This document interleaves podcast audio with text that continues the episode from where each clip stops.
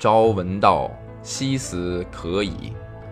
长篇小说《新》发表于大正三年（一九一四年四月），是夏目漱石后期代表作之一。他长期受胃溃疡的折磨。明治四十三年（一九一零年），在伊豆半岛的修善寺疗养期间，病情再度急转直下，引起胃痉挛，大量吐血不止。陷入不省人事的三十分钟死亡状态，经历了这场在死亡线上苦苦挣扎的体验，他一改原先排写式、游戏式的创作风格，从正面探求人生，着重人物的心理描写和分析，把笔锋直接转向剖析明治时代知识分子中利己主义者可恶、可悲、可叹的孤独内心世界。该作由文道书社冰凌演播。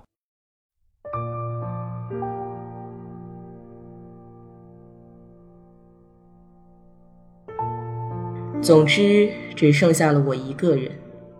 除了依照母亲的遗嘱，依靠这位叔叔之外，没有别的办法。叔叔也把所有的事都承担了下来，无比周到地关照我的生活，而且还为我安排去我向往已久的东京上学之事。我来到东京上了高中，那时候的高中生比现在的要蛮横、粗野得多。我的一个朋友一天晚上和工匠打架，竟用木屐打破了人家的脑袋。因为喝醉了酒，在胡乱打斗时，他的学生帽被对方抢去了。帽衬里的菱形白布片上，清清楚楚地写着他本人的名字。这回可麻烦了，他险些被警方告到学校。幸而有朋友多方周旋，事情总算未闹大。这么粗野荒唐的事，你们这些成长在当今这样文明的社会风气中的年轻人听来，一定会觉得愚蠢之极吧？其实我也觉得很愚蠢，然而他们身上却有着如今的学生所没有的质朴。那时候叔叔每月给我的钱，要比现在你父亲寄给你的学费少多了。当然，物价跟那时候也不一样。尽管很少，我也没有觉得不够用，而且在众多同学之中，我绝不至可怜到在经济上羡慕别人的地步。现在想来，也许自己倒是被别人羡慕的吧，因为我除了每月固定的汇款外，还常常向叔叔要买书的钱。我从那时就喜欢买书和一些临时费用。能够随心所欲的开销。年幼无知的我，不仅十分信任叔叔，还总是怀着感激之情，把叔叔当作了不起的人来尊敬。叔叔是个企业家，还做了县议会议员，大概是这个缘故，记得叔叔与政党也有关系。从这一点看来，叔叔虽然是父亲的胞弟。性格却与父亲截然不同。父亲是个笃实本分的人，老老实实的守着继承的祖业。他嗜好品茶插花，还喜欢读些诗歌什么的。对于书画、古董之类也颇有兴趣。我家在乡间，叔叔则住在相距大约二里远的市里。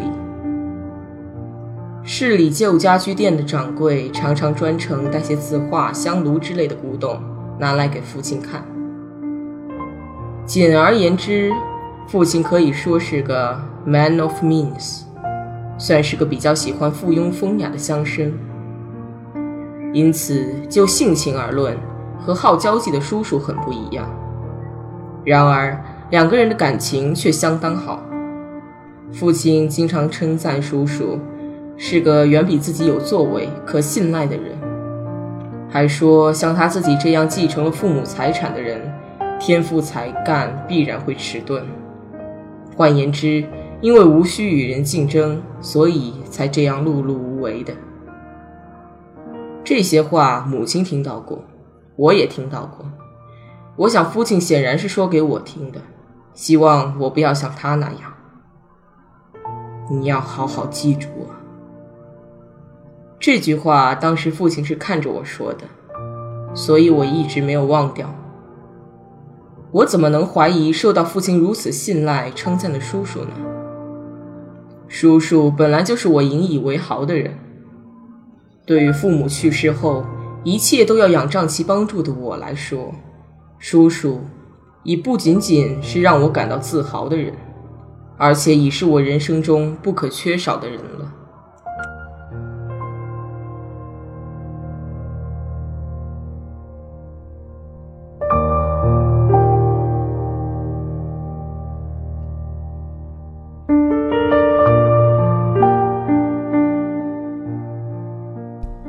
第一次利用暑期回故乡的时候，叔叔婶婶已经住进去了。父母去世后，空无一人的老宅中，成了新主人。这是在我去东京之前就说好的，因为剩下我一个人，又不在家住，也只能如此了。那时候，叔叔好像跟城里的许多公司都有业务关系，他经常笑着说。若从去公司上班的角度来说，住在以前的住所要比搬到相距七八里远的我家来方便得多。这是父母死后，我跟叔叔商量如何处置房子。去东京求学时，叔叔流露出来的。我家的老宅很有年头了，因此在那一头颇为有名。你的家乡也是这样吧？在乡下，倘若有名望的宅子虽有继承人，却被拆掉或卖掉的话，可是件了不得的大事。要是搁现在，我当然不觉得有什么难办的。但那时我还是个孩子，已经去了东京求学，又要保留宅子，所以为此很是发愁。叔叔只好同意搬进我空荡荡的家里，但是他说。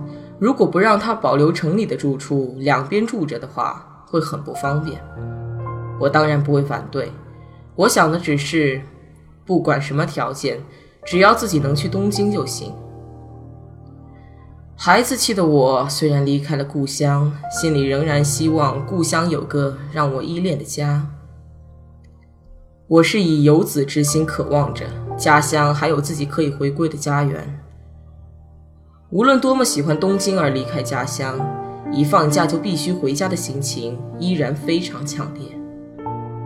在专心学习、愉快游玩之余，我常常梦见放假时就可以回去的故乡的家。我不知道在我离家期间，叔叔是怎样两地跑的。我回到家的时候，他的家人全都住在这座宅子里。上学的孩子大概平时住在城里，放假后为了也让他们到乡下来玩玩，才带回来的。大家见到我都很高兴，我看到家里比父母在世时反而更加热闹，更有生气，也感到很快活。叔叔把占了我房间的大小子轰出去，让我住进去。家里的空房还有不少，我推让了一番，说自己住别的屋子也行。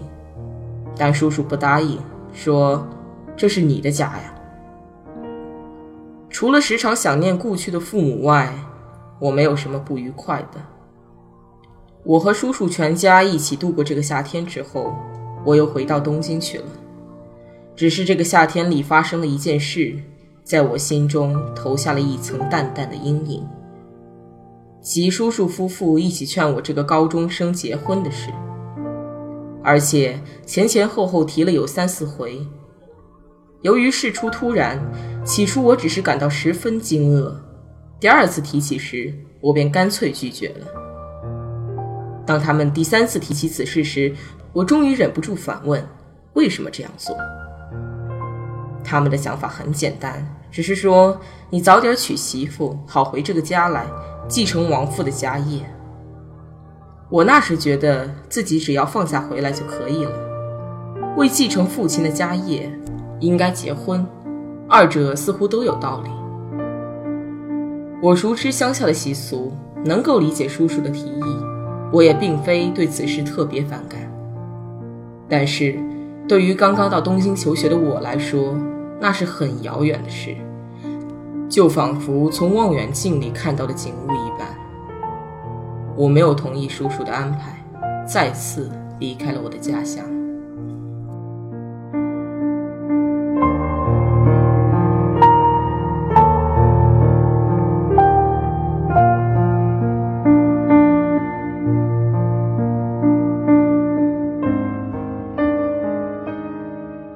关于提亲的事，我就此忘掉了。我观察过身边的同学，没有一个人像是拖家带口的，他们似乎都过着自由自在的独身生活。若是深入了解，这群快乐的年轻人中，或许也有人迫于家人压力已经娶妻的。然而天真单纯的我没有发现这样的人。况且，这种有家累的人。也往往会顾及别人的看法，尽量不去谈论那些跟学生生活无关的私事吧。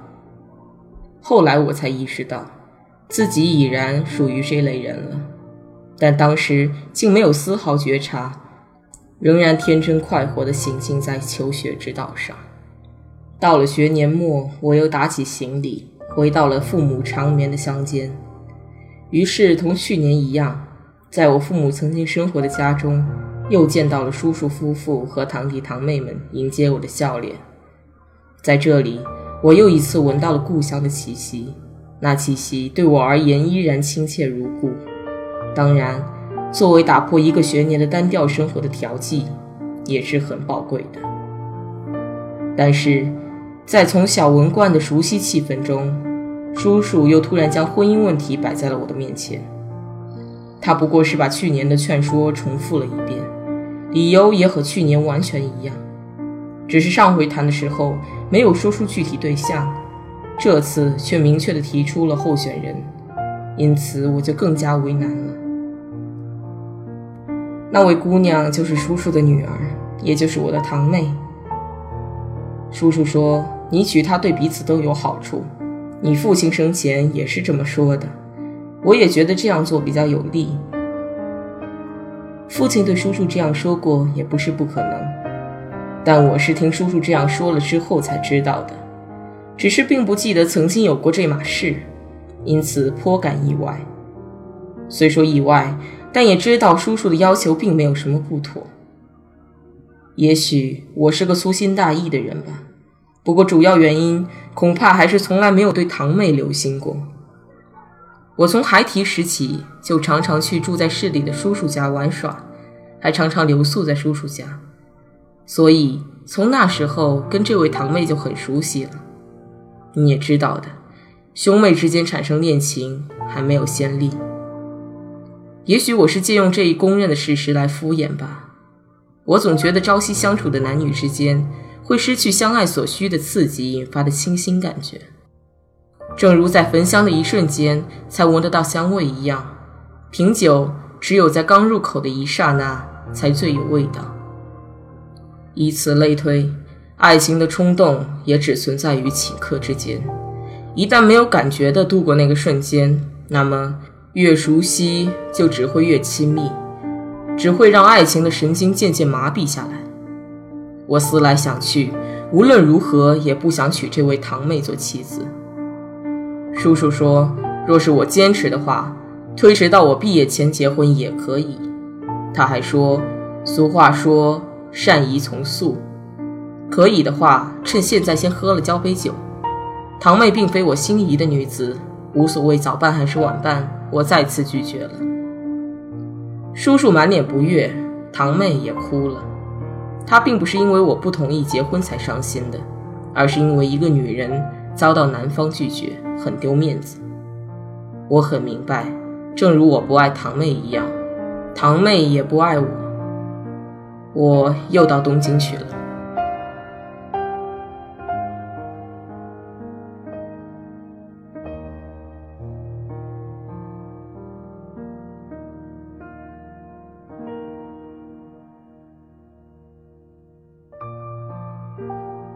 我第三次回故乡是那以后又过了一年的夏初。我总是焦急地盼着学年考试结束，好逃离东京。可见故乡对我来说是多么亲切。你也有这种体验吧？故乡的空气清新宜人，泥土的气息也格外好闻，无处不弥漫着父母在世时的浓浓亲情。一年之中的七八两个月，我就像入洞的蛇一般，一动不动地蜷缩在这温馨的氛围中。对我来说，这是莫大的享受。单纯幼稚的我，觉得没有必要因为和堂妹结婚的问题而苦恼。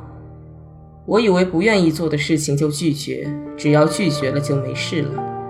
所以，尽管我没有违背自己的意志，服从叔叔的安排，却心安理得。在过去的一年间，我从没有为此事烦恼过，仍旧高高兴兴地回到了故乡。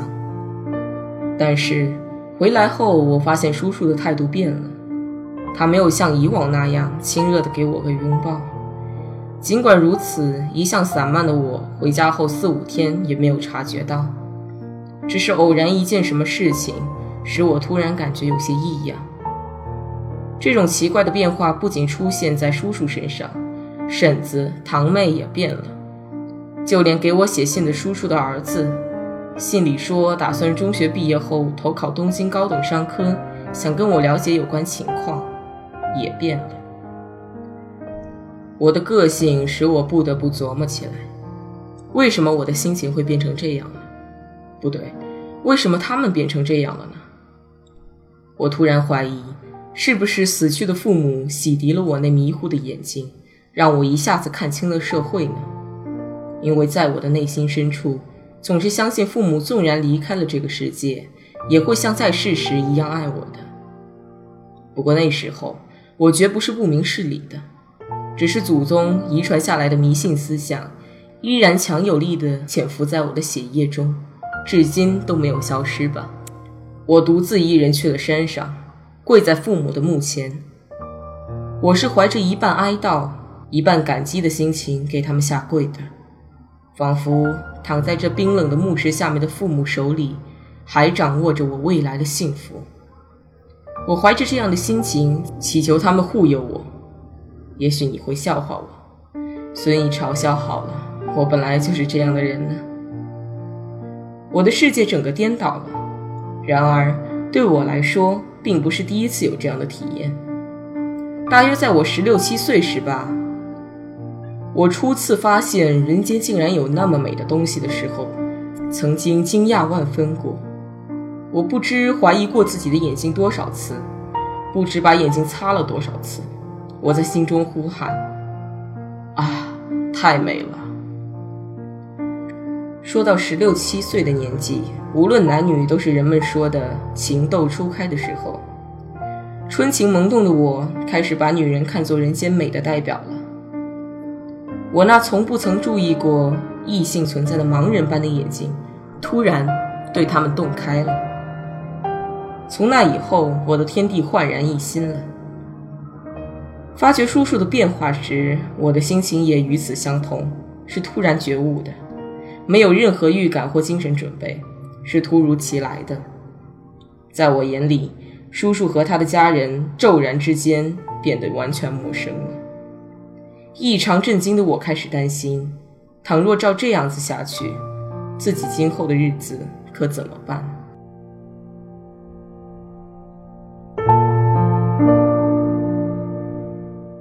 文道书社出品，感谢您的收听。